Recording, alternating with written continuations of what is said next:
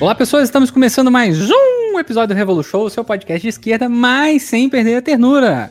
E no episódio de hoje, assim como a gente fez no episódio anterior aí, conversando com o um parlamentar, a gente vai conversar com o um parlamentar também. Mas antes de conversar com o um parlamentar, queria aí que o nosso querido João Manuel, que se apresente. João Manuel, que está aí conosco ao meu lado esquerdo. João Manuel. Sou militante do PCB, comunicador, educador popular, eh, youtuber, participo de um podcast muito maneiro, muito legal, chamado Revolution. Não sei se o Zé Miliano conhece. É um ótimo podcast. Ouvi dizer que é muito bom. É bom, é bom, é bom. Porra, do caralho. E também dirijo uma coleção junto com meu amigo Gabriel Landi chamado Quebrando as Correntes, que já publicou dois livros, Revolução Africana, Ontologia do Pensamento Marxista e Raça, Classe e Revolução. Tarcísio, tu já tem os livros? Não tenho, não. Porra, vacilo. A gente vai, vai resolver isso daqui pro final dessa conversa. E eu acho que é isso, é isso velho. Né? Tomo cerveja, gosto de pagode e marxismo, sonho com a revolução e namorar com a Rihanna. E ao lado esquerdo de Jones Manuel, nosso querido vereador da cidade do Rio de Janeiro, Tarciso Mota. Diga olá, Tarciso Mota, para a população. Quem é você? De onde vem, para onde vai o que, que faz da vida? Obrigado, eu sou Tarciso Mota, sou professor de História, sou vascaíno. Maravilha. e hoje estou vereador na cidade do Rio de Janeiro, né? Fui militante da Pastoral da Juventude, fui militante do, no curso de História da Universidade Federal Fluminense, onde eu fiz graduação, mestrado e doutorado na Universidade Federal Fluminense. Fui professor da rede municipal de Duque de Caxias, da rede estadual do Rio de Janeiro. Fui professor da rede municipal de Itaguaí durante um período breve também. E hoje sou professor do Colégio Pedro II, né? Professor federal com muita saudade da sala de aula. Fui candidato a governador em 2014 e 2018, governador do Rio de Janeiro, e fui candidato a vereador em 2016, fui eleito. É, é, e em 2020 fui candidato a vereador novamente, sendo tendo sido o vereador mais votado da cidade do Rio de Janeiro, ganhando, vencendo, batendo o Carlos Bolsonaro, o que é sem sombra de dúvida um orgulho para todos nós da esquerda, porque nós, no que prova inclusive que eles podem e devem ser derrotados. E estamos aí, né, tentando colocar o nosso mandato de vereador a serviço das lutas sociais, a serviço dos movimentos sociais, em especial da educação, da cultura, mas de todo o tema né, dos movimentos sociais, porque é isso, né? Para nós, a tribuna né, da Câmara dos Vereadores tem que ser uma tribuna do povo, e é para isso que a gente está nesse processo aí. Apresentaçãozinha rápida. uma boa apresentação, muito bom. É, Tarciso, você é, é, vereador na cidade do Rio de Janeiro, né? É, essa capital aí, né, do, do, estado do Rio de Janeiro, né, a, a, capital fluminense, né, isso é uma coisa muito engraçada, porque quando a gente conversa com as pessoas que são fora do, do Rio de Janeiro, todo mundo acha que todo mundo do estado do Rio de Janeiro é carioca, né, é, sendo que carioca, eu nasci no Rio de Janeiro e todo morador do estado do Rio de Janeiro é fluminense. Eu sou fluminense, por exemplo. Sempre corrijo as pessoas falando, eu sou do interior do estado do Rio de Janeiro, eu sou volta redondense, não sou carioca. É, eu sou petropolitano, eu nasci em Petrópolis, nasci na Serra. Aí, pois é. é eu, acho que isso é culpa do Campeonato Carioca, aliás, né? Pois é, é verdade. e você é vereador já tem quanto tempo já? Eu completei um mandato, quatro anos, e estou agora no início do quinto ano. Estou no início do segundo mandato. É isso. E você foi candidato também ao governo do estado do Rio de Janeiro, né? Isso, por duas vezes. Em 2014 eu fiquei em quinto lugar e em 2018 fiquei em terceiro lugar. Isso, isso. Foi quando eu conheci você, inclusive, foi em 2014, né? Não, grande parte das pessoas me conheceu em 2014. Até 2014, quem me conhecia eram profissionais de educação de algumas redes públicas, porque eu era diretor do CEP, Sim. do Sindicato Estadual dos Profissionais de Educação, então eu tinha algum conhecimento no campo né, da educação, entre profissionais de educação, galera da história, né, como eu fazia mestrado, doutorado e tal. Fora isso, ninguém mais me conhecia. Né? Então, 2014 é que, de uma certa medida, aquela eleição, foi a primeira eleição, meio que me jogou para o público por conta né, o pessoal tinha o direito de participar dos debates televisivos. Infelizmente, outros camaradas da esquerda, naquela época, o Ney Nunes do PCB e a, e a Deise Oliveira do PSTU não tiveram a mesma, a mesma chance, né? Uhum. Essa coisa do limite da, do sistema político brasileiro. E aí, como eu mandei bem nos debates televisivos, eu acabei virando uma certa novidade da eleição, todo mundo comentando, etc. Tal, isso, e aí, o programa, a proposta, a forma como a gente se apresentava, uma campanha claramente sem recurso nenhum, nenhum, nenhum né, o exército de Brancaleone, tenho muito orgulho daquela, daquela campanha em que a gente, né, é, aqui no Rio de Janeiro, inclusive, a gente ficou em terceiro lugar, né, ficamos, ultrapassamos um montão de gente, foi, foi fantástico, chegamos a 15% na, na, na, cidade do Rio de Janeiro e, e, fizemos uma campanha muito bonita, muito legal em 2014, foi quando, no final das contas, a maior parte das pessoas que me conhecem, me conheceu lá em 2014. Sim. Eu lembro que na última campanha, né? Na verdade, eu, eu queria te perguntar isso assim. Teve um, um, um, garoto que fez uma brincadeira que é eu acredito no gordinho, né? Exatamente. E aí, na, na última campanha, você encontrou com ele, né? Isso, exatamente. Eu achei que foi muito fantástico. É, não, em 2018, ele, é, a gente estava numa, numa, atividade, eu estava até é, numa panfletagem junto com o Marcelo Freixo, eu era candidato a governador, ele é deputado federal. E aí chegou um menino, junto com o pai, não sei o que e tal. Aí, numa hora, brincando, conversando, ele mandou um Eu acredito no gordinho. Aí foi todo mundo rindo e tal. E aí filmaram isso, jogaram isso na rede virou Eu acredito no gordinho, eu acredito no gordinho. Virou a, a expressão disso, né? A expressão lá da. É aquela história, né? Seja, a gente não paga né, marqueteiro, tal, isso não passa, mas a gente tem uma equipe de comunicação, né? Parte dela profissionalizada. A galera fica pensando altos slogans, tal, pá. E o slogan que valeu foi o menino lá, eu acredito no gordinho. Foi o que todo mundo falou. E aí, dois, isso foi em 2018. Dois anos depois, eu encontrei com ele de novo, no mesmo lugar. Ele foi lá, super feliz, né? Feliz, contente de ter me encontrado de novo, feliz, gostando. Isso me deixou, inclusive, muito feliz também. Ou seja, dois anos depois, né, o menino ainda lembrava e gostava e se reconhecia naquilo que a gente fazia. Porra, isso é, isso é demais, isso é impagável. E ainda Ainda acreditava no gordinho. Exatamente. Ainda acredita no gordinho. Exatamente. eu, muito bom. eu é que fui ficando menos gordinho depois, mas eu acho que a, a, a crença, né? Não, pega, pega. Isso aí fica, né? Não tem, não tem como não ficar. Porque é uma, é uma, frase muito boa, né? É uma frase muito boa. Soltou ali, né, na hora. É, como é que, assim, foi para você? Como é que tem sido para você nesse, nesse período? Eu, o, o, fazer as, as, perguntas mais good cop, né? como é que como é que foi para você nesse período todo aí, né, como vereador da cidade de Janeiro, uma cidade assim muito complicada, né? É, que hoje é, tem um, um, índice de violência altíssimo, principalmente porque a gente é notificado até mesmo por esse índice, o que a gente é notificado, na verdade, né? Porque a gente tem que lembrar que tem uma parte considerável dessa violência que não nos é notificada, né? É, na mídia hegemônica. É, como é ser vereador numa cidade em que é, uma parte considerável dos problemas hoje é a milícia, né? Tem aí a milícia que, como sempre, né? É, nunca se tem operações do gênero como teve agora no Jacarezinho em relação às áreas de milícia, né? É uma coincidência, né? Que ocorre várias vezes, assim, né? No, no, na cidade do Rio de Janeiro, é, que é um problema já estadual também, mas principalmente na cidade do Rio de Janeiro. Como é que é ser vereador numa cidade em que você, enquanto vereador, né, que se propõe a combater né, de frente grupos como esse, né, é, e que perdeu uma colega, né, é, de, de é, vereança também, por conta dessa, dessa violência do Rio de Janeiro, por conta principalmente das relações com a milícia, dos problemas com a milícia no Rio de Janeiro, como é conseguir atuar numa, num local em que você tem tem territórios que não são possíveis de serem acessados. Como é que é, como é, que é o desafio de você conseguir é, trabalhar dessa forma como vereador no, na cidade do Rio? É, pois é, você tem toda a razão. É essa, essa dimensão da questão das milícias, do território, né, essa dimensão do debate sobre violência, de controle de grupos armados de determinados territórios é muito dramática e interfere na, no, no nosso papel, interfere nas campanhas, ou seja, há determinados territórios em que o, o né? Ou a esquerda como um todo, mas o pessoal, sobretudo o pessoal, por conta da atuação na CPI das milícias, por conta do enfrentamento das milícias, está muito marcado por isso.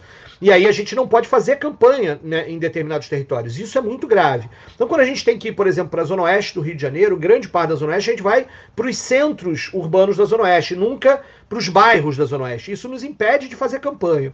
Ao mesmo tempo, né, ou seja, você está você tá numa cidade em que você tem que enfrentar esses grupos, porque eles têm relação com os grupos poderosos que mantêm essa, essa, essa, essa, essa desigualdade social brutal que a gente vive no Brasil e no Rio de Janeiro. A milícia acaba tendo relação com a manutenção desse estado de exceção, de, de arbitrariedade, de controle, mas também da desigualdade social brutal que a gente vive.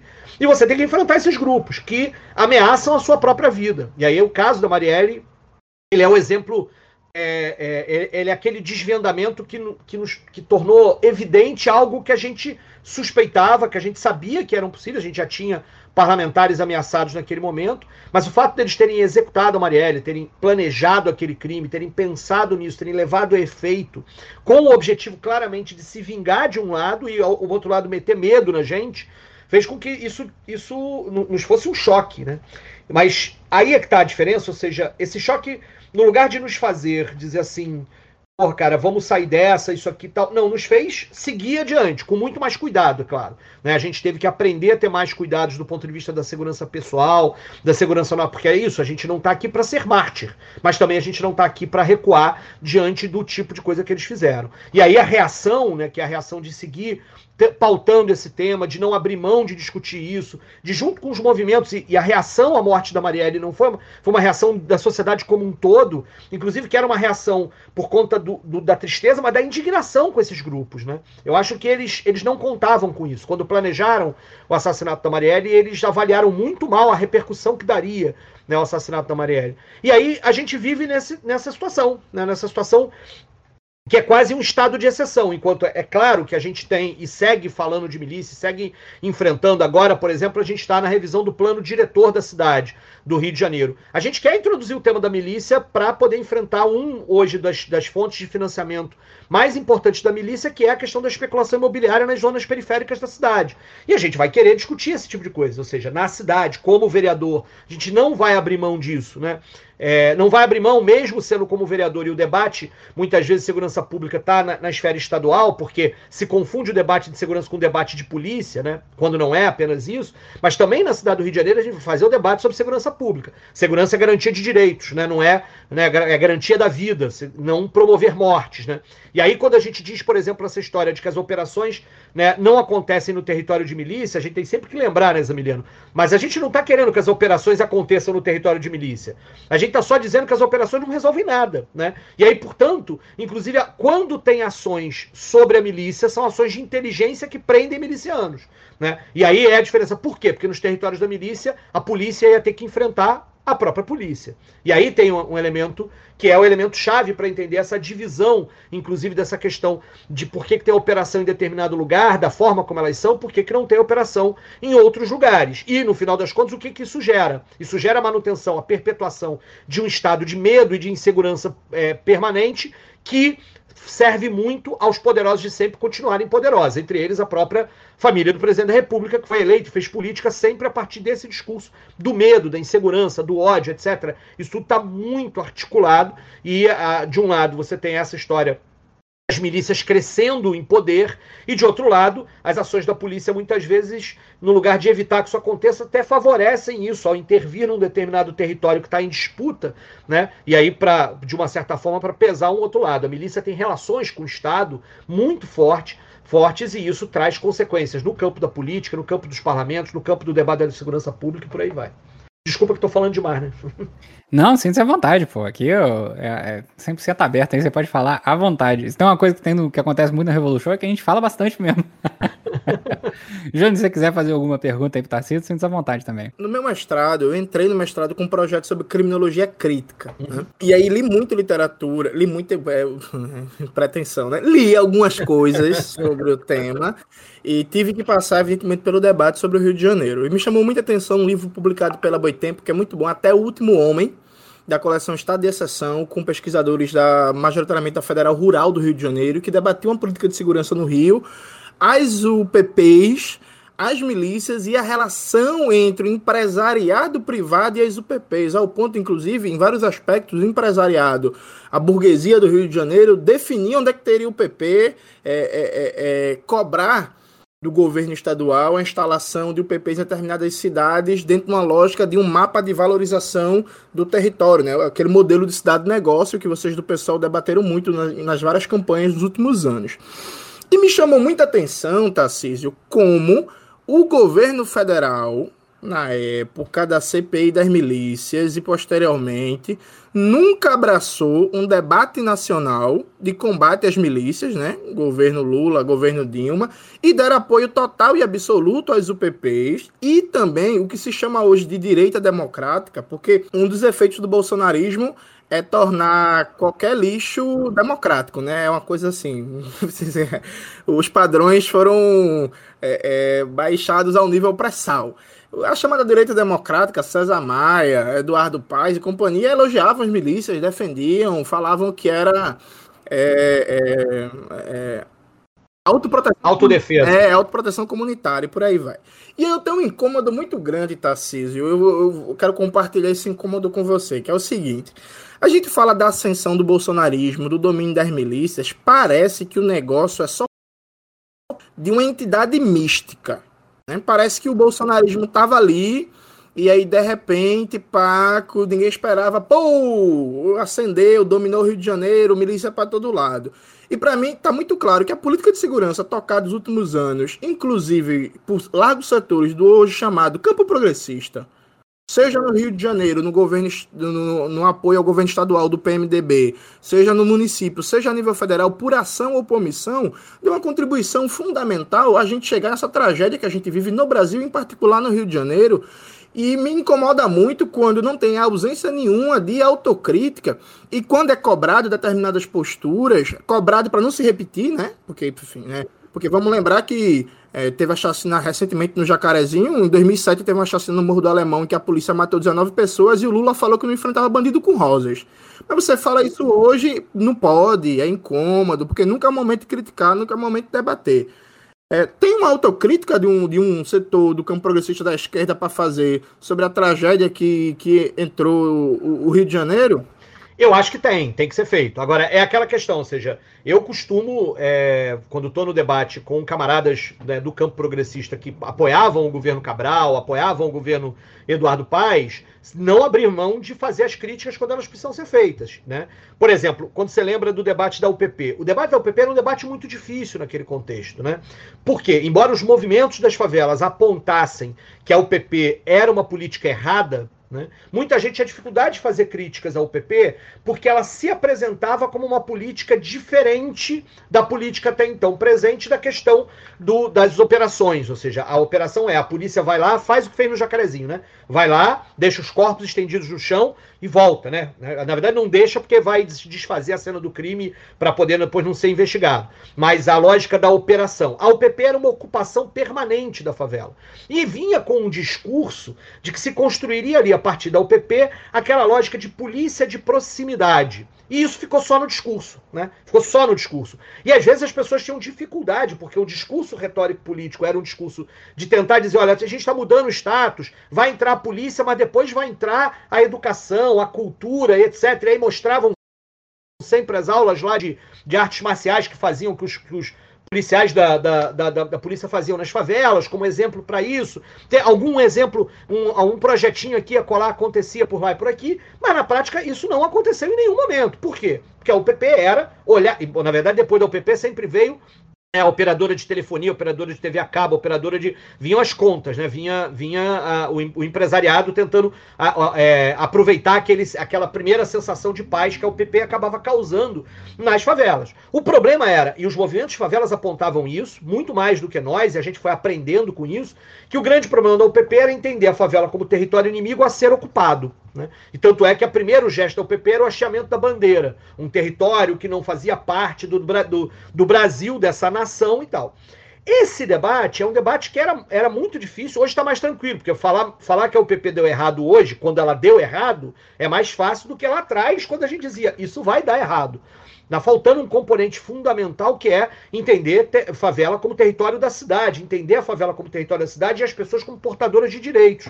Né? A, a, a, UPP nunca foi policiamento comunitário, ela sempre foi policiamento da comunidade. Né? Era a UPP que tinha que, tinha que se pedir autorização para fazer qualquer baile na favela, tinha que se pedir na UPP. Quero saber se no prédio do Leblon, para fazer uma festa de aniversário, no play, no play de um determinado prédio, você vai pedir é, é, autorização no, no batalhão. Não vai. Então, essa diferença né, foi dando, foi desgastando desgastando, desgastando, desgastando. Críticos dizem: olha, o problema da UPP é que ela não sustentava financeiramente e deu no que deu. Mas é verdade quando você diz que quando você tem o apoio a esse tipo de política de segurança que vê a favela como território inimigo, né, não fazer a crítica para isso, dizer, pô, a gente ali estava vendo errado, na minha opinião, é um problema. Né? Eu diria mais, você tem a operação militar, na, na da ocupação militar na maré. Né? Você está lembrando da chacina do alemão, você tá, a gente pode lembrar de uma série de, de outras coisas. Para mim, o mais grave, inclusive, é a, a ocupação militar na maré. Né? Que foi, o que mais pode ser pensar a favela como território inimigo do que isso? Isso vai no meio do caminho, gerando todo esse caldo de cultura que é essa perspectiva de que, de que o medo, da insegurança, da ideia da violência e da ideia de que a violência se combate com repressão, com arma, com caveirão. Né? Então é caveirão no chão, caveirão no ar, caveirão não sei o que, caveirinha. Né? É, essa dimensão tá nesse processo todo do, da formação do bolsonarismo.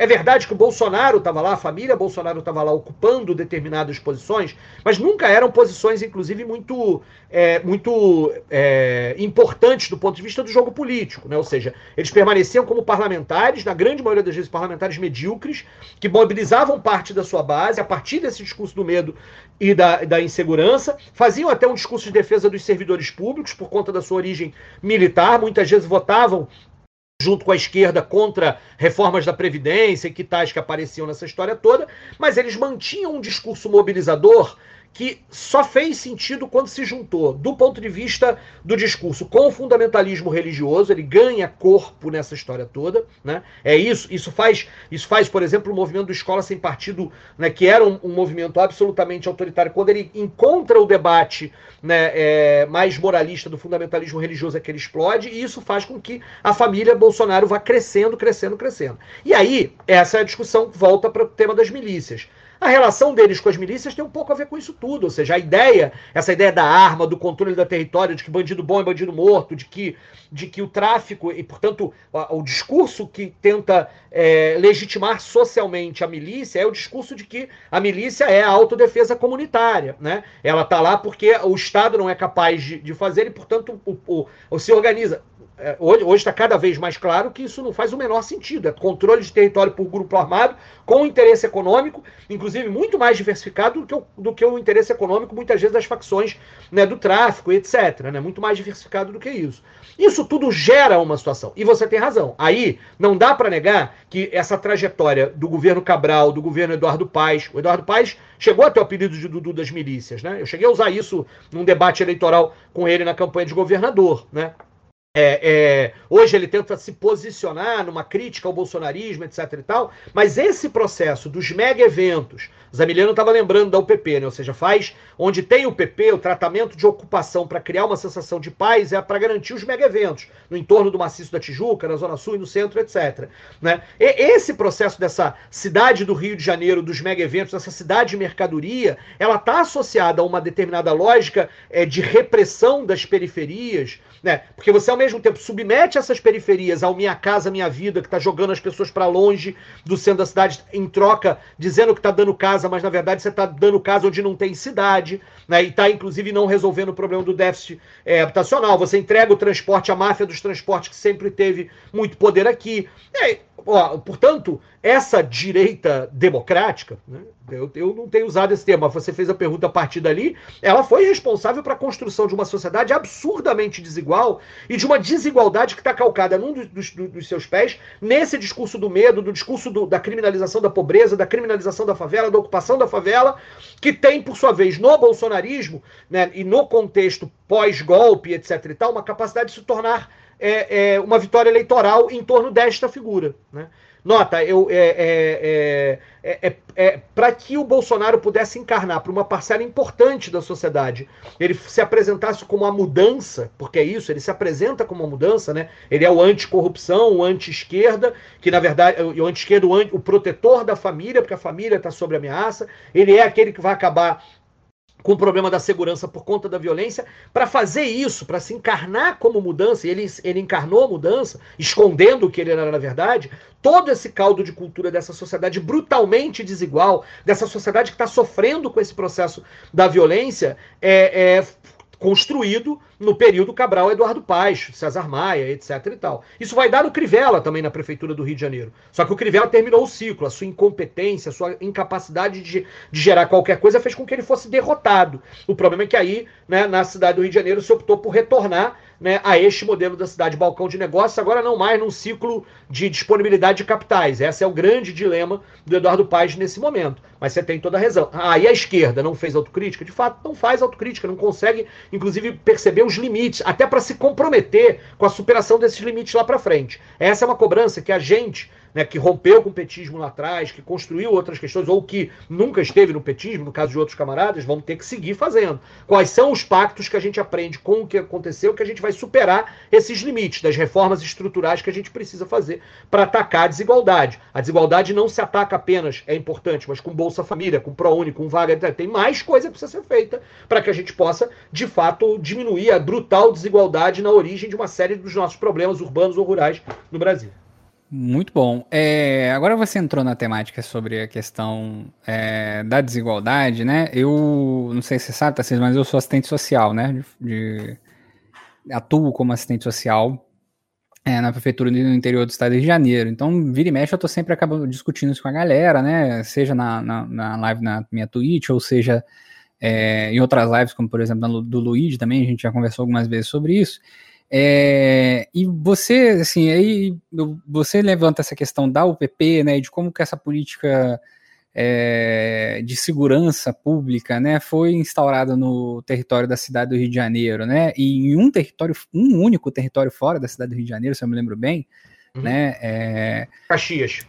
Caxias, exato, né, em, em Caxias, né, é, de como ela entra, né, e traz uma perspectiva mercadológica. Eu lembro muito bem, né, é, que não é uma perspectiva de trazer a possibilidade da pessoa minimamente, né, é, ter ali os direitos garantidos da Constituição Federal de 88, das políticas públicas como assistência social, né, assim, a educação pública e, e etc, a, a, a, habitação digna.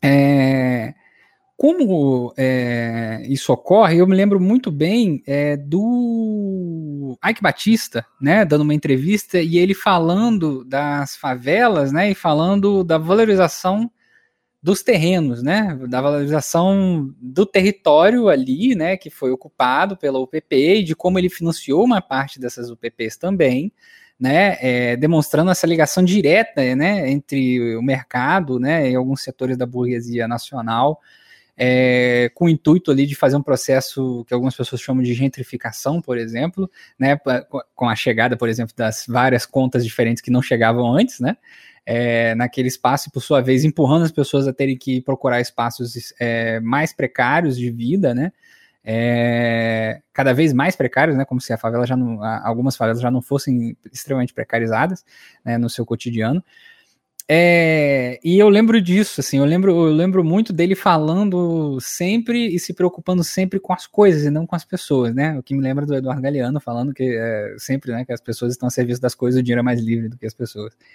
É, e é, eu não vejo uma possibilidade, por exemplo, da gente. E a gente sempre tem um problema muito grande de comunicar isso para a população como um todo, né? É muito mais fácil a gente fazer uma comunicação, que essa comunicação, né, dos Bolsonaros, né, etc. Apesar de que também entendo que é, é a comunicação deles também tem todo um processo na mídia hegemônica que auxilia eles a se comunicarem dessa forma e passarem massivamente esse recado de que a solução é, é, é mais polícia, né, um Estado cada vez mais policial, né, mais equipamento para a polícia, etc., como se fosse resolver é, outras questões que não perpassam a segurança pública, né, como por exemplo os programas da Atena, os programas do Siqueira Júnior da Vida, etc., que pulverizam isso, né, com uma facilidade muito grande, né, que passam isso para a população, esses balanços gerais da vida, né, passam para a população, inclusive para mim deviam ser programas que deveriam ser proibidos de ser passados no nosso país, né, porque dão uma noção irreal, né, do problema da segurança pública, né, você assiste o programa, parece que você vai sair na rua e vai dar de cara com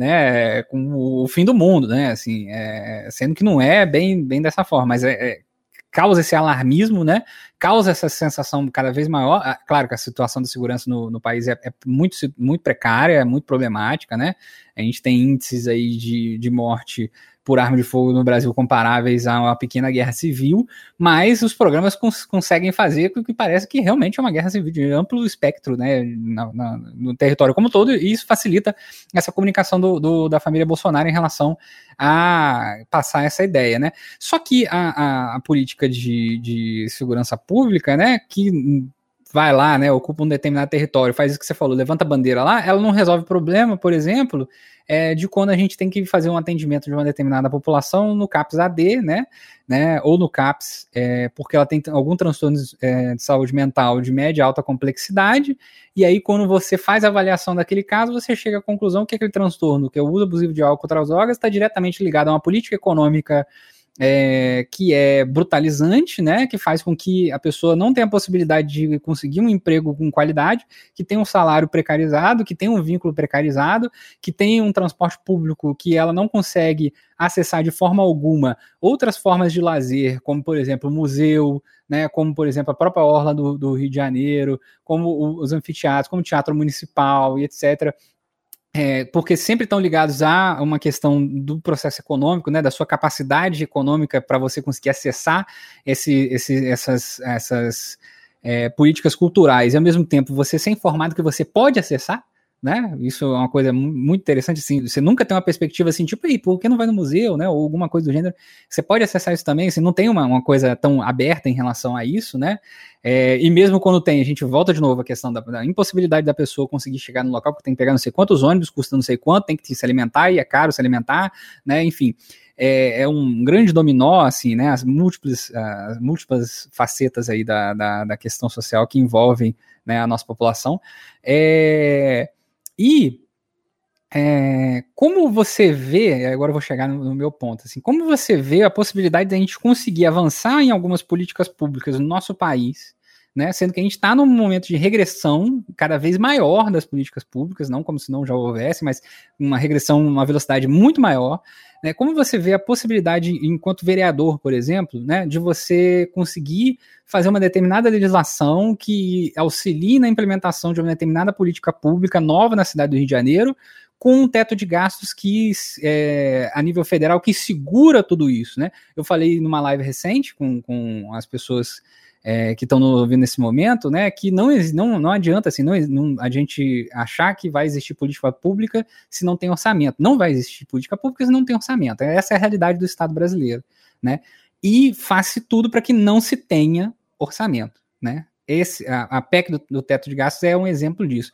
Como você vê assim, a, a possibilidade de tentar resolver qualquer coisa com, uma, com um teto de gastos que impede né, que se faça minimamente, que agora impede efetivamente, né, legalmente, que se avance né, em algum tipo de política pública, é, e obviamente a gente já tem todas as outras questões né, para não se avançar ideologicamente nas políticas públicas. Né? É, então, eu acho que a, a, a resposta está quase embutida na sua pergunta. Não tem como avançar se a gente não revogar o teto de gastos. Enquanto a gente não revoga o teto de gastos, enquanto a gente não discute, a gente não discute um outro parâmetro para a ideia dos gastos públicos no Brasil, enquanto o discurso hegemônico for o discurso neoliberal, a gente continua ferrado. A gente já dizia isso na tal lei de responsabilidade fiscal lá do Fernando Henrique Cardoso. Né, de que aquilo era uma armadilha que, que ia nos levar a essa situação, da impossibilidade de fazer com que políticas públicas aconteçam. Né? Ou seja, os problemas estão interligados. Né? O, o, meu querido amigo Renato Cinco, que foi vereador comigo na Câmara nos últimos, né, nos, nos, outros quatro anos, ele fazia um, um, um, um, debate sempre sobre, sobre, inclusive, sobre a questão é, do tamanho dos recursos públicos do Brasil e a impossibilidade desses recursos né, serem suficientes para garantir um mínimo estado de bem-estar social no Brasil. Ele fazia essa conta. Né?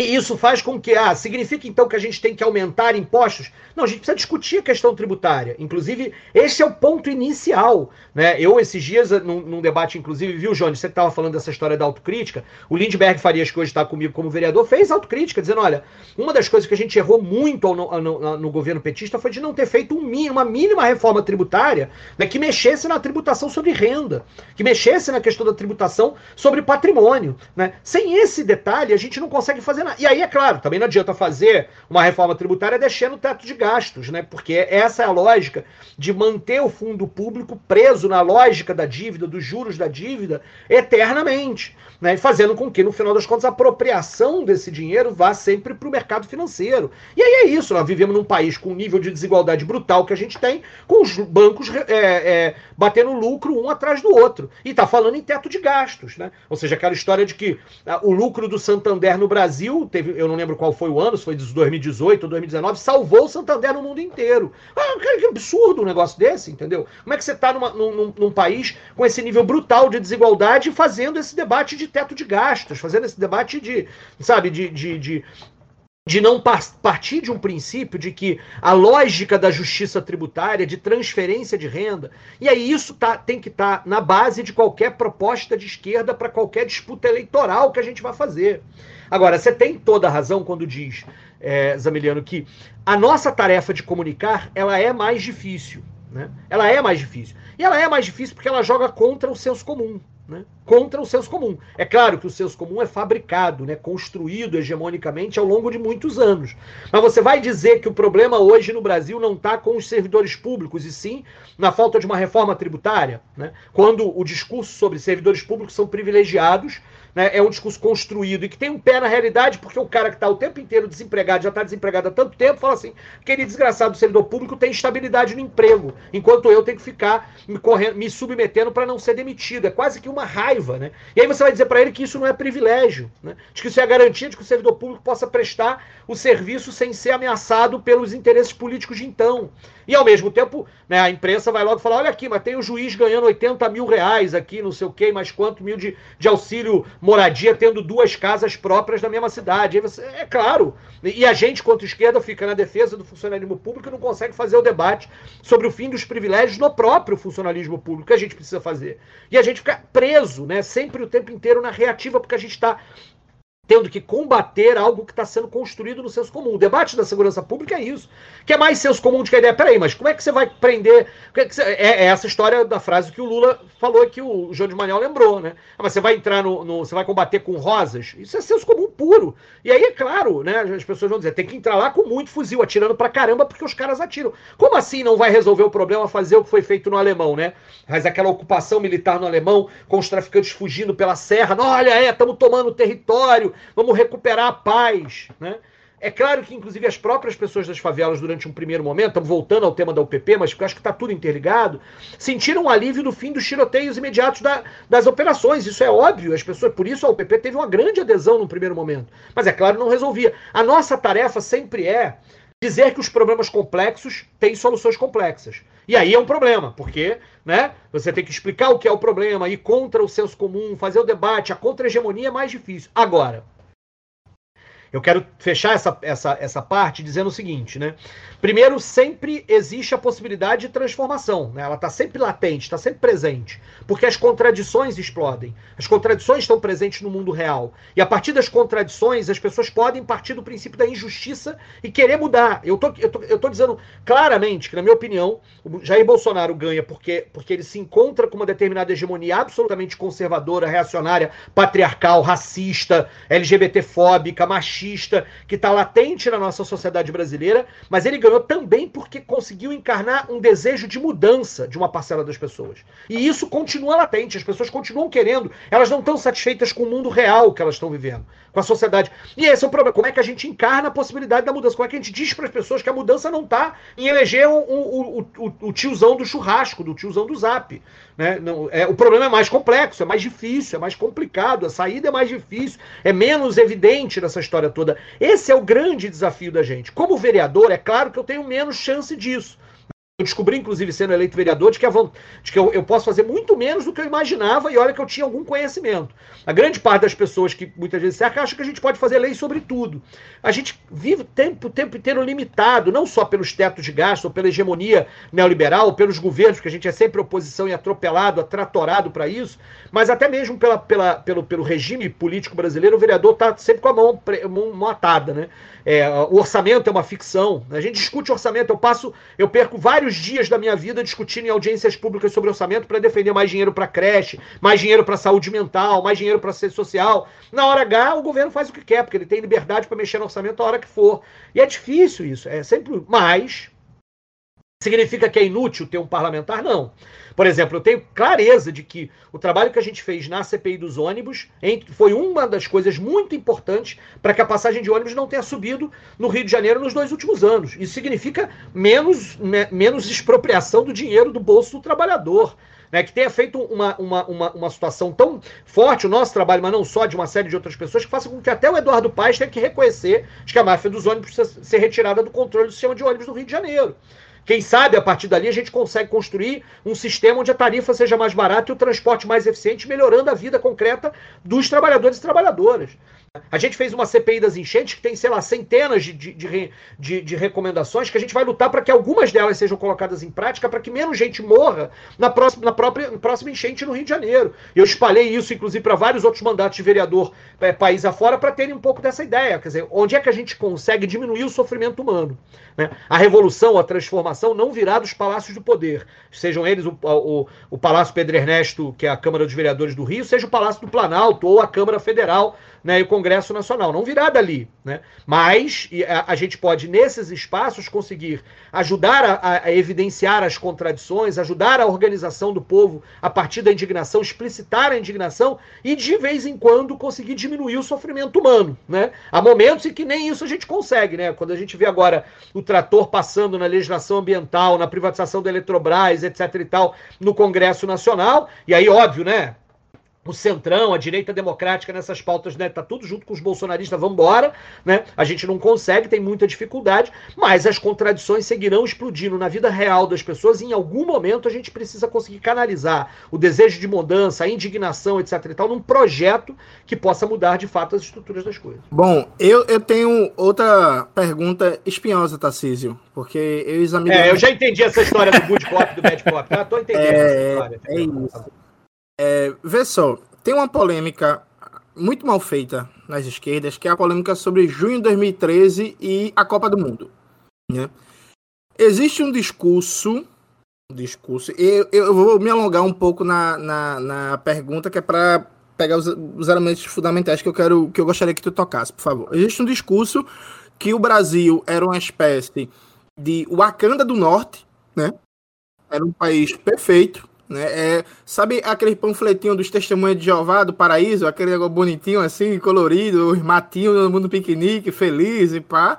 E aí veio o junho de 2013 e aí veio o fascismo no Brasil. Inclusive, até hoje, tem muitos militantes do PT que falam que, não vai, que, que, que falam que não vai ter Copa foi um movimento financiado pela direita, e quem participou é golpista e por aí vai. Eu gravei um vídeo pro canal para debater isso. O vídeo ficou com uma hora, é o vídeo mais longo da história do meu canal, que para mim foi impossível não de, de, debater isso com menos tempo. E aí, nesse vídeo eu conto da minha experiência pessoal com o envolvimento Não Vai Ter Copa. Eu participei de um comitê contra a Copa porque em Pernambuco desapropriaram 3 mil famílias de São Lourenço da Mata. O governador na época, Eduardo Campos, não pagou aluguel social as famílias foram tiradas de sua casa, ficaram sem casa, sem nenhuma política de assistência, para fazer um estádio no, no, no, fim da região metropolitana de Pernambuco, que ninguém vai, um elefante branco, e nunca se autofinanciou. Até hoje, o, o governo de Pernambuco paga para a concessionária que gere o Estado a, a diferença é, é, é, é para manutenção e o lucro. Nunca deu gente, um negócio, inclusive, não é surpresa para ninguém, todo mundo sabia que não seria financiável. E na época, Tarcísio, o primeiro protesto que eu participei contra a desapropriação das famílias é porque estava na greve da PM e o governador Eduardo Campos colocou a CIOSAC na rua. A CIOSAC, para quem não sabe, é um exército especial, um batalhão do, do, do exército de ações no sertão. Uns caras de dois metros de altura, uns armários, olha que eu não sou pequeno, né? Uns armários gigantescos, cara com fuzil. Foi um negócio muito tenso. Teve um policial que deu uma tapa na minha cara, que até hoje eu sou puto com esse policial, que se eu fosse maior que ele e fosse a prova de bala de fuzil, eu tinha revidado. e foi assim que eu me envolvi no, no, no movimento do, do, do, do, do Comitê de Luta contra a Copa, porque ela objetivamente em Pernambuco significou milhares de famílias perderem suas casas e um conjunto de obras que claramente eram elefantes brancos e inclusive nunca foram terminadas. Veja, tem obra de mobilidade para a Copa em Pernambuco. Eduardo Campos morreu, o filho dele virou prefeito e a obra até hoje não foi terminada, tá parada. Percebe? É, é essa a realidade. E eu conheço muita gente que hoje é do MTST em Pernambuco que começou sua militância de luta por moradia nesses comitês contra a desapropriação de famílias. E no meu vídeo eu citei eu tentei citar o dado de cabeça e depois eu vou até conferir para ver se eu citei certo. Mas eu lembro que no Rio de Janeiro foram mais de 60 mil famílias que foram removidas de sua de suas casas nas obras da Copa. Então, é, é, eu queria, primeiro, tua avaliação sobre junho de 2013, como é que tu avalia esse cenário, como é que tu acha que, que a gente debate isso? E a segunda coisa, o impacto dos mega eventos, em particular na Copa do Mundo, no processo brutal de remoção das famílias, né? Porque é, é, isso aconteceu no Brasil todo, mas o Rio de Janeiro, me parece, foi o lugar mais escrachado do mundo em termos de se apropriar mesmo de terreno, de territórios, e foda-se as famílias, vamos passar o trator, porque a especulação imobiliária não espera. Olha, Jones, obrigado por essa pergunta, tá? Ela tá longe de ser espinhosa. Eu adoro falar de 2013, adoro reivindicar 2013. Eu adoro fazer esse debate, porque ele está muito mal parado na esquerda brasileira, você tem toda a razão. Eu reivindico 2013, eu estava na rua tomando porrada, estava na rua é, respirando gás lacrimogênio, estava na rua gritando da Copa eu abro mão, quero dinheiro para saúde e para educação, estava na rua brigando contra a máfia dos ônibus aqui no Rio de Janeiro e falando que tarifa zero era possível. Pelo amor de Deus, como é que você acha que esse programa não é, não é progressista? Que porcaria é essa, já que, que aquilo ali agora virou a base do fascismo, etc e tal? Que história de ponta cabeça é essa? E o problema é que pode ser que a gente perca a narrativa desse processo. Isso é muito ruim. Que o debate da crise de representatividade fazia com que grupos né, grupos mais fascistas, proto-fascistas também estivessem na rua naquele momento, é verdade, mas grande parte, inclusive, da crise de representatividade de grupos que ali estavam e que, e que na verdade, agrediram, por exemplo, militantes de partidos que estavam com partidos políticos. Aqui no Rio de Janeiro houve agressões aos camaradas militantes do PSTU. É, é claro que isso tem, é claro que isso fazia parte da contradição. Agora, você estava fazendo com manifestações com um milhão de pessoas na rua. Você queria que não tivesse contradição, que fosse todo mundo agente? Não era, né? Agora, como é que faz para resolver a contradição? Contradição? Como é que responde contradição? Como é que vai responder o problema da crise de representatividade de 2013? Como é que o governo. Porque aí a questão é, tem que botar onde é que está a responsabilidade. Como é que o governo Dilma respondeu a 2013? Com uma reforma política que não saiu do papel, e quando saiu foi a reforma política do Eduardo Cunha. Porra, se, né, se eu acredito que a crise, a crise representativa piorou. A crise de representatividade piorou. Assim, é, ninguém me representa. Em 2014, ninguém me representa mais ainda né, numa crise, numa fratura terrível nessa história, e você acha que a culpa está ali em 2013, tinha, tinha de fato um viés absolutamente progressista no processo, defendendo saúde nas crises da contradição, dos próprios limites do sistema de acumulação que o petismo ajudou a construir. Agora, se o petismo pudesse, naquele momento, ter respondido entendendo essas contradições para superar esses limites, ah, eu não sei até o que, que teria acontecido, se o golpe teria acontecido lá em 2013, 2014, se a direita, se, os, se o agronegócio, se, o, se, os, se os, o fundamentalismo religioso, se eles teriam se unificado em torno de algum projeto. Agora, na verdade, não dá é para gente, quando, os, quando não houve essa resposta, essa resposta à pauta, por exemplo, né, onde naquele, é naquele momento que eu passo a ler, inclusive, o debate sobre quais são os limites do Minha Casa Minha Vida. Porque as remoções foram feitas, em grande medida, inclusive, várias pessoas daqui no Rio de Janeiro foram removidas e algumas ganhavam né, casas lá no Cafundó do Juda, no Minha Casa Minha Vida, que não resolvia nada. Né? E aí era, né, porque era da mesma forma que não interessa se o estádio vai ser autossustentável, ou não interessa se no final a obra de transporte vai melhorar ou não vai melhorar a mobilidade urbana. O que interessa é a obra. Né? A gente escuta isso desde quando a gente debate imperialismo na África. Né? Quando eu dou aula para os alunos de ensino fundamental, eu dizia: olha, construir a ferrovia, é claro que é para levar produto industrializado e trazer matéria-prima, isso é, mas isso é, ainda é, não é o central. O central é a, a necessidade de investimento de capital na, na própria construção da ferrovia. Porque era isso que se fazia naquele momento. E aí, Jones, por que, que no Rio Rio é tão dramático? Porque não tem só a Copa, né? tem a Olimpíada também. O Rio de Janeiro são dois mega eventos. Um em 14 e outro em 16. É um ciclo completo. A gente vem do Pan-Americano à Copa. Em 10 anos de mega eventos, da cidade se sentir né, um grande, a grande cidade balcão de negócios vendida no mundo inteiro. Balneário para ser vendido no mundo inteiro. Uma falácia. Se aumentou pra caramba a desigualdade social no, no Rio de Janeiro. Grande parte das contradições que a gente está vivendo hoje tem a ver com a crise de desemprego que foi maior no Rio de Janeiro por conta disso, de uma economia de um Estado que é absolutamente dependente do petróleo. É frágil, se desfez no céu por conta do, desse modelo de desenvolvimento econômico que não garantia direito para ninguém. Era contra isso que a gente estava na rua em 2013.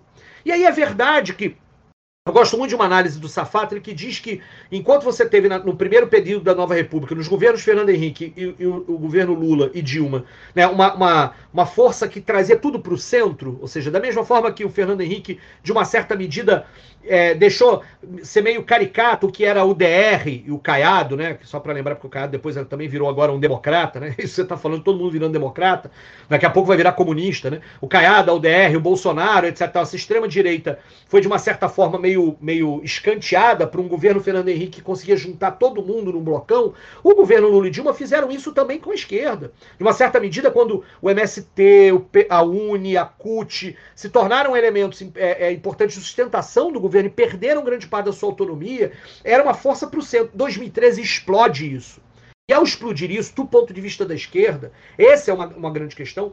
Grande parte dos sindicatos, dos movimentos sociais que a gente tinha, não foram capazes de canalizar aquela, aquela onda e aquela indignação num projeto nacional progressista que pudesse apontar os limites e que, e que na minha opinião, poderiam ter sido incorporados até pelo próprio governo PT.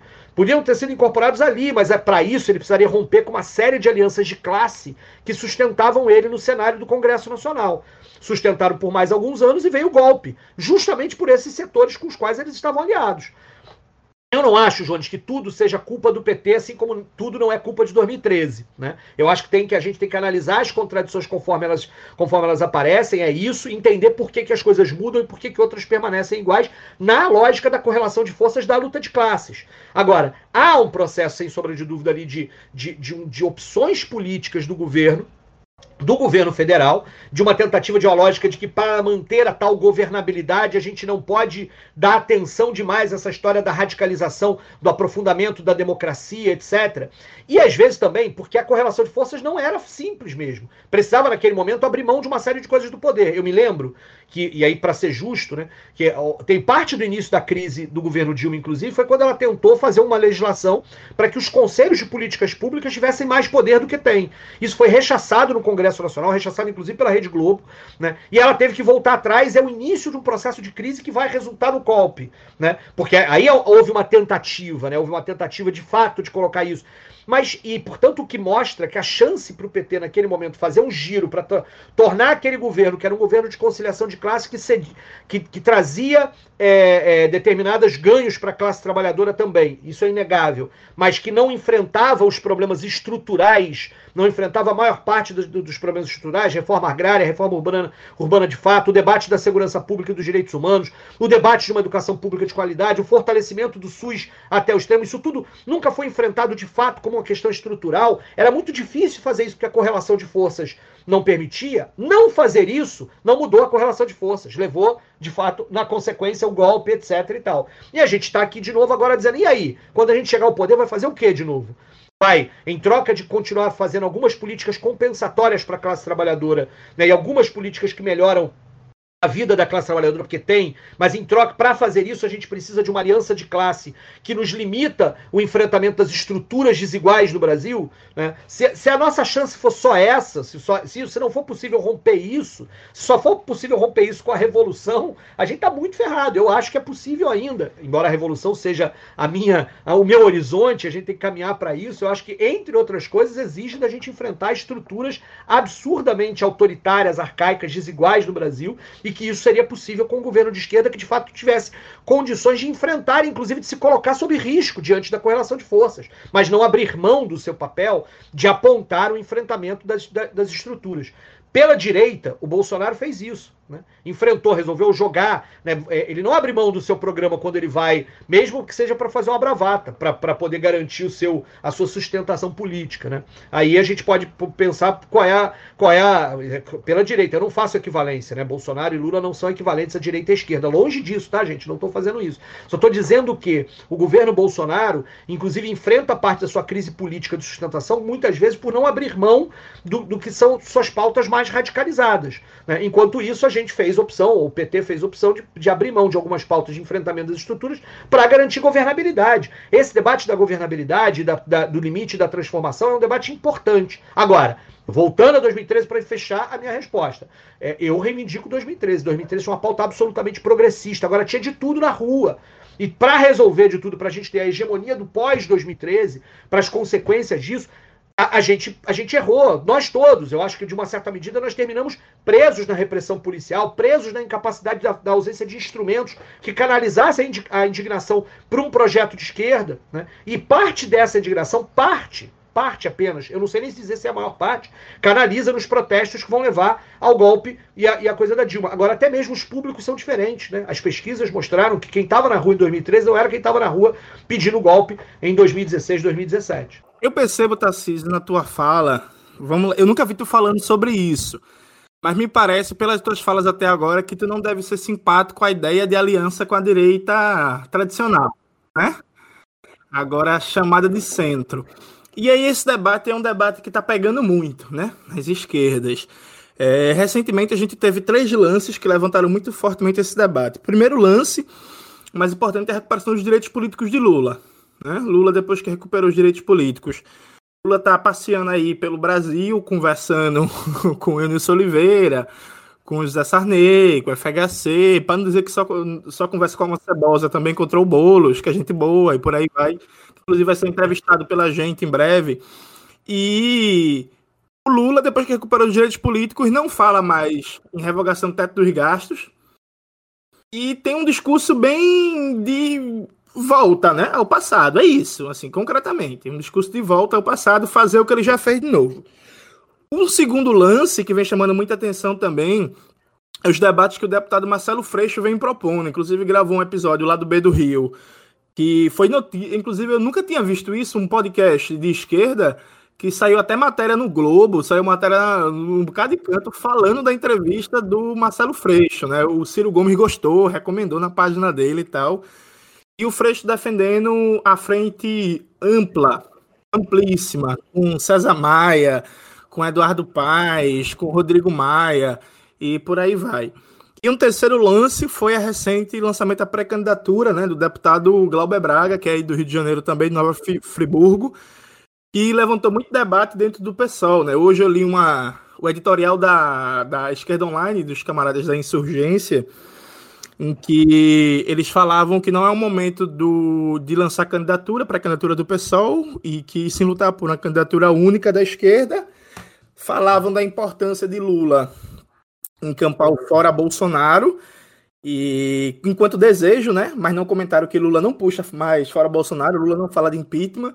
E aí colocaram essa perspectiva de candidatura única de esquerda como Lula, sendo com uma centralidade do discurso e revogar as contrarreformas, teto de gastos e defender o programa de esquerda, coisa que Lula não vai. É, vamos lá, assim. É possível que alguém ache. Inclusive, eu vou até defender o Lula. Isso é raro, presta atenção. O Lula é um cara muito honesto, bicho. E Lula ele não promete de nada da esquerda, ele mesmo, assim. Né? A militância, os meios de comunicação, não sei o quê. Mas o Lula, ele é o que é. Assim, tá muito claro o que é que ele é se engana com Lula, acho que Lula vai virar um Hugo Chávez, quem quiser, assim, sabe? O, tá muito claro qual é a proposta política do Lula, que é uma composição de centro-esquerda, governar a partir da reconciliação nacional, se reunir com a direita tradicional e por aí vai.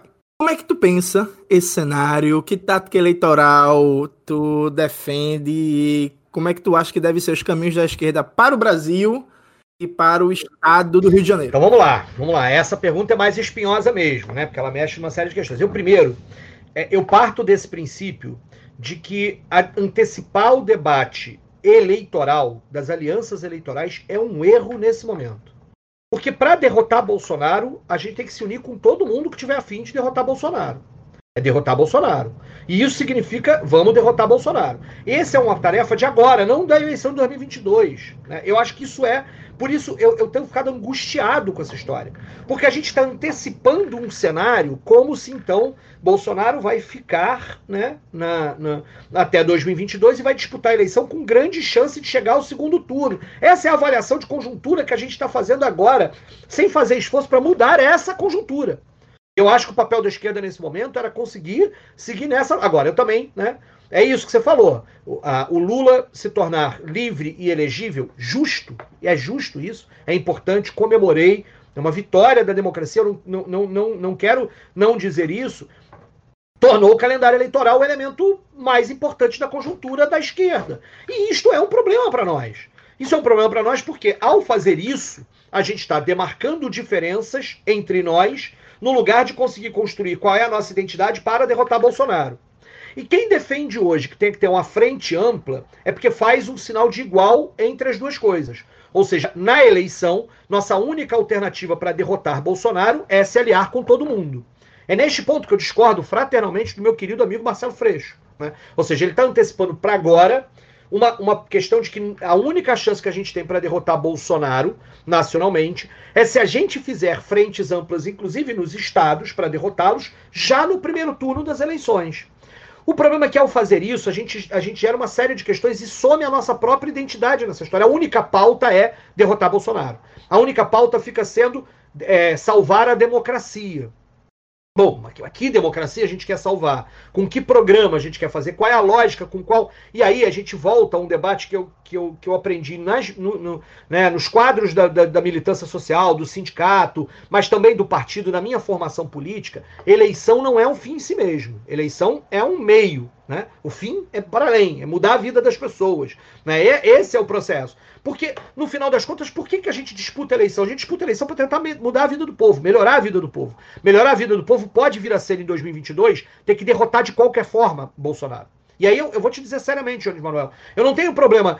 É, pode ser que em 2022 eu esteja no palanque do Lula, sim, numa avaliação política de que aquilo ali é que precisa ser feito para derrotar o Bolsonaro naquele momento. Mas agora, se eu abro mão de inclusive discutir, falar e apontar os problemas da reforma tributária, a ausência da reforma agrária, a ausência, mesmo com avaliação similar à tua de que um governo, de que, uma, um, de que um programa do Lula vai ser um programa ainda muito limitado no meu problema. É claro, para mim também vai ser. Eu sigo no PSOL e não no PT. Eu não estou me desfiliando do PSOL para ir para o PT porque, né, eu, eu, eu tenho um programa, uma lógica que é diferente das necessidades que existem para isso. Agora, diferente de algumas, de algumas é, interpretações meio esquemáticas que dizem assim: unidade com a direita, só unidade de ação, né? Ou seja, unidade de ação para tirar o Bolsonaro pode, na eleição não pode ter unidade de ação. A gente está separando como se a eleição fosse um negócio distante ou separado, e, e, e por isso que eu digo né, que tivesse uma, uma intenção em si mesmo. Eu acho que é possível, em determinados cenários, ter unidade de ação na própria eleição, guardando as devidas proporções. Eu, por exemplo, defendo de que se a gente apoiar, se vier a análise, mas só, só que eu acho que está cedo para discutir, para tomar essa decisão agora. É cedo para tomar essa decisão, só nos atrapalha para a luta que tem que ser colocada agora. Mas se no ano que vem a gente fizer a opção de estar tá na chapa, de estar tá apoiando a chapa do Lula é, já no primeiro turno, esse apoio tem que vir com a seguinte sessão: não faremos parte do governo, não vamos querer ministério. Nós não vamos querer ministério porque a gente quer manter a autonomia, inclusive para continuar, para se preciso for, ser oposição a essas tímidas tentativas de colocar, é, de, transformar a realidade da, da população brasileira. Agora, isso é um debate para agora. Eu tenho todos os elementos da política para fazer isso agora. O fato da gente estar tá antecipando o calendário eleitoral só faz com que o Ciro fique batendo no Lula, o Lula fique batendo no Ciro, e aqui a gente fique discutindo com quem é que a gente vai fazer aliança, e, a, e, a, e o povo precisa de vacina, comida, emprego, renda. Ou não, espera aí para você ter emprego, renda, comida, para a gente derrotar Bolsonaro nas urnas. Tá errado, a gente tinha que estar. Tá, a pandemia nos limita, mas a gente tem que estar tá chamando um processo de mobilização que nos unifiquem, para construir, inclusive, os instrumentos que podem nos levar à transformação de fato. Ganhar a eleição não é ganhar o poder, a gente já, já devia ter aprendido isso. Não é ter o poder. E aí a gente fica preso nessa história. Táticas eleitorais são táticas eleitorais. Então, portanto, eu acho que do mesmo jeito que eu estou criticando de que a gente deveria já estar tá falando em alianças no primeiro turno em 2022, eu acho um erro o Glauber se lançar também. Reconheço o camarada Glauber, amigo Glauber, ele, ele me representa de várias for, variadas formas em vários momentos, né? Tua, dizer pro Eduardo Cunha, tua cadeira cheira a fel, pô, aquilo foi foda. Bom pra caramba. Então, eu, eu gosto muito do Glauber, mas acho que lançar a candidatura agora, da mesma forma, está antecipando o calendário eleitoral de antes. Né? E aí, ah, eu não tô cobrando, eu tô cobrando que o Lula venha pro fora Bolsonaro, ah, ele não virá. Pô, mas não é meu papel, então, ah, já que ele não veio, não vai ter fora Bolsonaro. Eu não vou, eu vou parar de fazer, eu vou parar de escancarar as contradições. Se eu quero, inclusive, possibilidade de disputar na política o programa do Lula, eu tenho que continuar apresentando o programa agora, não abrir mão dele. Não fingir, ah, não é hora da gente discutir reforma agrária. Cacete, né? É hora de discutir reforma agrária. No momento em que o meio ambiente está fazendo o que faz, está na hora de discutir reforma agrária. Está na hora de discutir como é que a gente faz para tirar poder dos ruralistas. O Lula nunca vai discutir isso. O meu problema é que se eu antecipo a eleição e digo, aí contigo agora, Lula, eu tô perdendo a possibilidade de continuar disputando a ideia de que precisa tirar poder dos ruralistas. essa contradição de, de não. Portanto, se eu antecipo o calendário eleitoral, eu perco as armas que eu tenho agora para fazer luta política. É isso que eu estou falando. Né? É disso, é desse ponto de vista. Quando fala na, na, questão do governo do Estado do Rio de Janeiro, é a mesma coisa. Eu vou me aliar agora com o Eduardo Paes. Como é que eu faço o debate sobre a privatização da SEDAI? Como é que eu faço o debate sobre a dependência da economia do petróleo? Eu vou perder a possibilidade de fazer isso se eu me alio com agora com o Eduardo Paes. Né? Como é que eu faço o debate? E, e eu perco, inclusive, eu chego para o debate com o Eduardo Paes sobre qual é o programa de um governo possível mais fraco. Qual é o debate nosso de enfrentamento das milícias que a gente vai fazer? Quem é que vai dar as cartas nesse programa? Se sou eu que estou dizendo, não, vamos aqui desde já fazer aliança, etc. Quando eu não sequer ganhei no conjunto da sociedade a, a lógica de que, de que os pontos principais do meu programa tenham, façam sentido para as pessoas. E aí é uma ilusão achar que isso vai levar à vitória eleitoral. Né? Pode levar uma vitória eleitoral e vai levar um governo que não vai implementar aquilo que a gente sempre sonhou de implementar. Então, é, táticas eleitorais, na minha opinião, são legítimas e elas, elas podem, inclusive, incorporar uma perspectiva de unidade de ação a partir de uma leitura de que chegamos lá, o grande desafio não é apresentar um programa, né? estamos de fato em risco se a gente dividir os votos no primeiro turno, a que haja um segundo turno entre um bolsonarista e um direitoso ainda mais direitoso do que esses que a gente está querendo que o Lula vai se aliar. Né? E que, portanto, neste cenário é preciso somar forças para levar uma candidatura é, de centro, uma candidatura pelo menos democrática ao segundo turno, podemos pensar em fazer isso. Mas fazer isso agora, quando eu não tenho todos os elementos, só vai me fazer perder a capacidade de continuar influenciando na disputa da hegemonia, que para mim é o centro da política de todo militante de esquerda devia estar sendo feito nessa altura do campeonato. De entender qual é a transformação que a gente quer, por que caminhos, como é que a gente faz o caminho de agora até a revolução e como é que as eleições se inserem neste processo. Porque senão a gente também cai na esparrela, que é, que é colocada pelo sistema por esse sistema capitalista, democrático, burguês que a gente tem, de que as eleições são a única forma de transformação da realidade. A gente parece cair nessas. Eu, eu sou um parlamentar, né? Eu fico falando que era, nossos sonhos não cabem nas urnas, mas você está pedindo voto de dois em dois anos. É verdade. Eu tenho que me perguntar isso o tempo inteiro e conseguir ser capaz de didaticamente falar com o meu eleitor de que siga votando em mim, porque a gente vai seguir fazendo daquele parlamento uma trincheira de luta para poder fazer a transformação, mas que a transformação virá da organização e não daquele palácio de poder e não daquele cargo que eu estou pedindo voto naquele momento. Se eu não conecto nisso a ideia sobre em cada conjuntura onde é que cabe a, a onde é que cabe a, a, a, tática eleitoral e onde é que está a estratégia do processo da revolução, eu, eu transformo a tática em estratégia e perco a, a, minha capacidade de transformação da realidade. Desculpa se eu fui embolado na história toda, mas é, é um pouco que eu estou sentindo e que eu tenho feito o debate fraternalmente, internamente dentro do, do pessoal com o Marcelo. Fizemos uma, uma, um diretório estadual em que eu falei, grande parte disso eu tinha menos tempo do que estou tendo aqui, viu? Obrigado por esse tempo todo. Se latifúndio para falar, eu estou acostumado a ir para televisão, ter que apresentar o programa de segurança pública em 40 segundos. É... É, então isso aqui é um latifúndio de tempo, embora já esteja chegando perto do meu limite horário, mas estou tentando fazer esse debate fraternalmente com o camarada Marcelo Fresco, de quem eu gosto pra caramba, e farei esse debate fraternalmente com o Glauber Braga na hora que, na, na hora que for possível. Agora, a gente não pode, nessa altura, nem fazer alianças com quem né, foi inimigo histórico da gente agora, antecipadamente, nem queimar as pontes que podem ser necessárias ali na frente, a depender de como é que a conjuntura se mova. Agora, a conjuntura precisa se mover agora, inclusive para saber como é que eu vou estar lá na frente, tendo que queimar pontes ou fazer aliança. Ô, ô, ô, Tarcísio, eu tenho mais uma pergunta em relação ao Rio de Janeiro. O debate econômico sobre o Rio de Janeiro me incomodou, me incomodou em muitos aspectos na eleição de 2018. A candidata do PT, em especial, com todo o respeito que eu tenho a ela enquanto pensadora, enquanto filósofa, enquanto uma escritora, a Márcia Tiburi, é, eu lembro que ela fez uma fala em que ela falava em sustentar o Rio de Janeiro com turismo, culinária e economia criativa.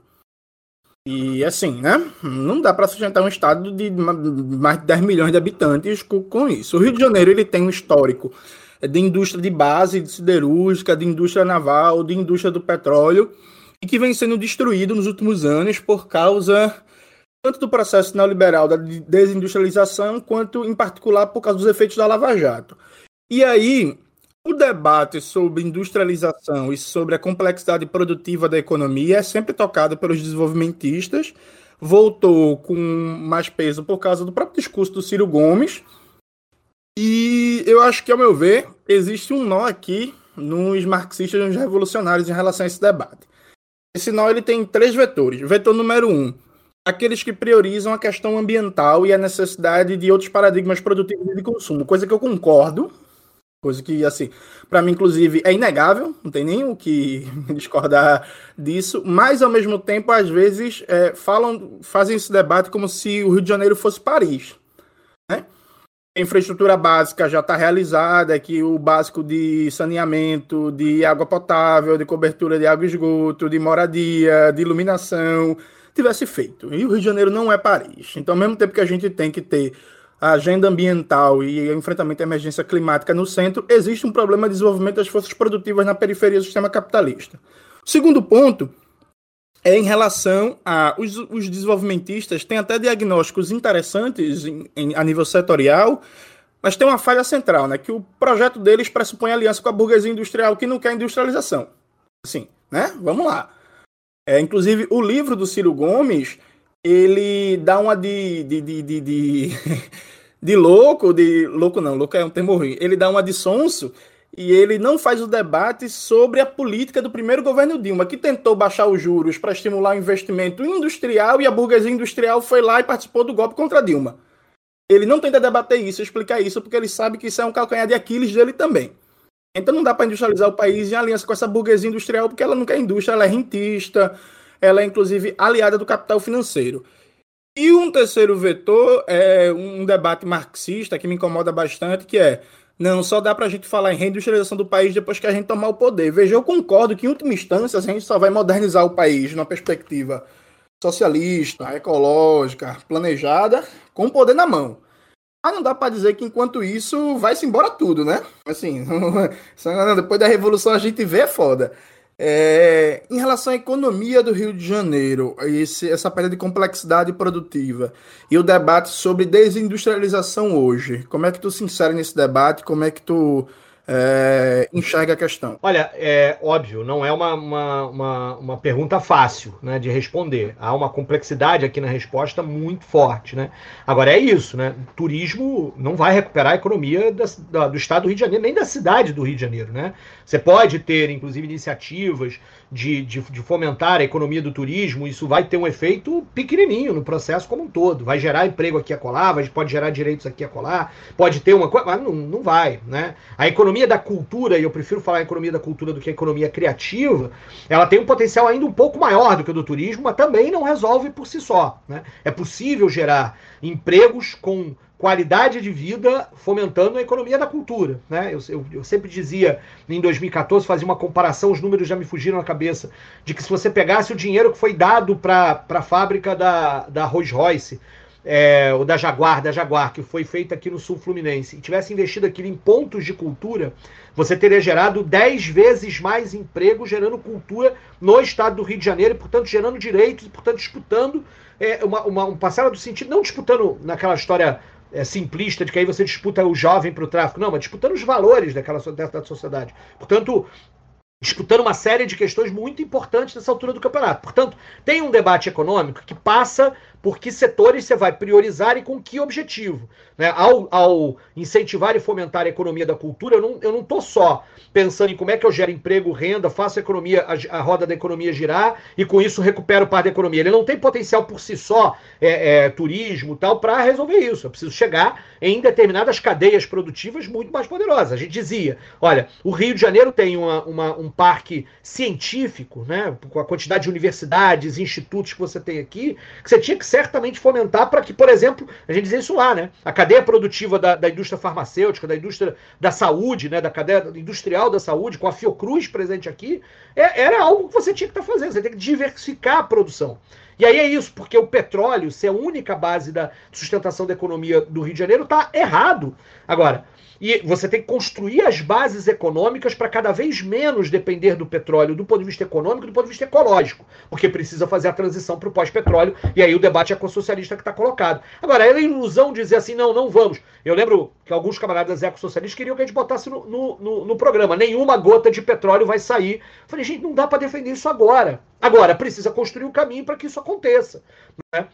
E aí não vai se construir a Copa, vai substituir o petróleo por turismo. Aí eu concordo contigo. Né? Agora, é, eu gosto, por exemplo, de algumas reflexões. Ele nem é um economista marxista. O Mauro Osório, que agora está lá na, na, na, assessoria fiscal da Leste, faz uns debates importantes sobre a questão, inclusive, econômica do Rio de Janeiro. A, a gente fazia um debate sobre a questão do potencial, inclusive, da própria questão da agricultura de base familiar, que podia ser e devia ser incentivada muito mais do que é, a produção de alimentos para o Rio de Janeiro. Isso tudo geraria alguma base para que você construísse uma economia mais diversificada, com mais emprego, com mais qualidade de vida, com mais possibilidade de fazer com que a economia avançasse nessa situação. Agora, é isso, tem complexidades aqui. Eu acho que eu sempre achei que essa minha resposta ainda tem limites do ponto de vista né, do, da compreensão. A deputada estadual Mônica Francisco, na LERJ, que eu tenho muito orgulho de ser do, do pessoal, tem feito, inclusive, um trabalho muito bom na Comissão de Trabalho e Emprego lá na LERJ. Ela recentemente divulgou um relatório que me parece muito interessante, que eu recomendaria, acho que cabe entrar lá nas redes dela, nas, nas redes da LERJ, para poder fazer essa leitura sobre a economia. Ela está me convidando, inclusive, para na próxima quinta-feira vai ter uma reunião onde, inclusive, o Mauro Osório, que está lá, vai apresentar uma série de, de elementos, de dados, etc. e tal. Eu estou buscando aprender mais para poder oferecer é, respostas mais completas no sentido da economia própria é, do Rio de Janeiro. Então, essa eu reconheço que eu não, talvez não tenha todo. A gente sempre apresentou um pouco nesses patamares. A cadeia de industrialização. Ah, bom, lembrei. A própria questão da ausência dessa infraestrutura né, que significavam, por exemplo, as obras de saneamento básico, as obras de, de iluminação, etc. e tal, também é um, um forte né, promotor de emprego, renda e de fazer a economia na, na, base dos serviços, a partir dessa lógica do emprego e renda, girar. Então a gente, a gente imaginava e fazia isso de usar a SEDAI como um fortíssimo promotor de direitos para a Baixada Fluminense, a partir da lógica da expansão do saneamento e, ao mesmo tempo, como lógica de, de, de movimentação da economia. Bom, a SEDAI acaba de ser vendida e aí eles estão acreditando que a iniciativa privada vai fazer fazer isso do jeito que a gente imaginava ser capaz de fazer né, é, com a SEDAI na mão. Então, qualquer programa, na minha opinião, de esquerda para o Rio de Janeiro significaria disputar na, na, na, justiça e reestatizar a SEDAI o mais rapidamente possível, por mais que isso vá deixar alguns, né, é, é, algumas pessoas de, de, de cabelo em pé, porque eu acho que a SEDAI era um instrumento poderoso não só de geração de receita, mas como também de geração de política, de indução de política pública é, de economia né, para o estado do Rio de Janeiro, que o governo Cláudio Castro deu de mão beijada. E é, é isso, vai ter recurso, né? Os 5 bilhões que virão para, o, para a prefeitura do Eduardo Paz podem salvar Eduardo, a, a, prefeitura do Eduardo Paz de, de, é, do fiasco, mas é alguma coisa que vai ser torrado em alguns anos, enquanto o patrimônio da SEDAI foi entregue para a sanha privatista e lucrativa das contas de água que ficarão cada vez mais caras ou serão subsidiadas pelo dinheiro do poder público que agora está vendendo a SEDAI. É um absurdo. Eu que é isso, né? Eu acho que a gente teve aí um, um, debate. Eu gosto muito do termo a contento, eu acho muito engraçado. Um debate a contento, né? Muito bom aqui com o nosso querido Tarcísio, né? Com o Jones aqui também, né? A gente fazendo essa dobradinha good cop, bad cop aí, né? É, já, not, já notamos que eu sou sempre o good cop, né? Com, com, com o podcast que a gente gravou com o Glauber aconteceu a mesma coisa. eu sempre fico mais, né? Bom, ah, é, eu sou boa praça, né? O, Mr. Nice Guy. É, e aí a gente vai agora para a finalização aqui do nosso querido podcast. É, e para a gente finalizar, né, antes da gente iniciar nossa finalização, vamos antes para o comissariado de comunicação e propaganda deste lindo podcast. Estamos de volta com o comissariado de comunicação e propaganda deste lindo podcast para falarmos dos cupons de desconto que temos para vocês e aproveitarmos para agradecer a todas as pessoas que auxiliam financeiramente com suas contribuições mensais. Considere se tornar uma dessas pessoas acessando www.padrim.com.br barra Revolution ou pelo seu aplicativo do PicPay. Nossos amigos da Lava Palavra mantêm o cupom Revolution que dá 10% de desconto nos livros deles. Já a editora Expressão Popular nos agraciou com o cupom RevoluShow, que dá 15% de desconto em todos os livros publicados por eles. E falando em Expressão Popular, vocês já conhecem o clube do livro deles? Dê uma olhadinha aí no link que deixamos para vocês. Garantimos que a seleção desse mês está nada menos que show. A Revolustor continua com desconto de 20% em todos os seus pôsteres com o cupom Revolution 20.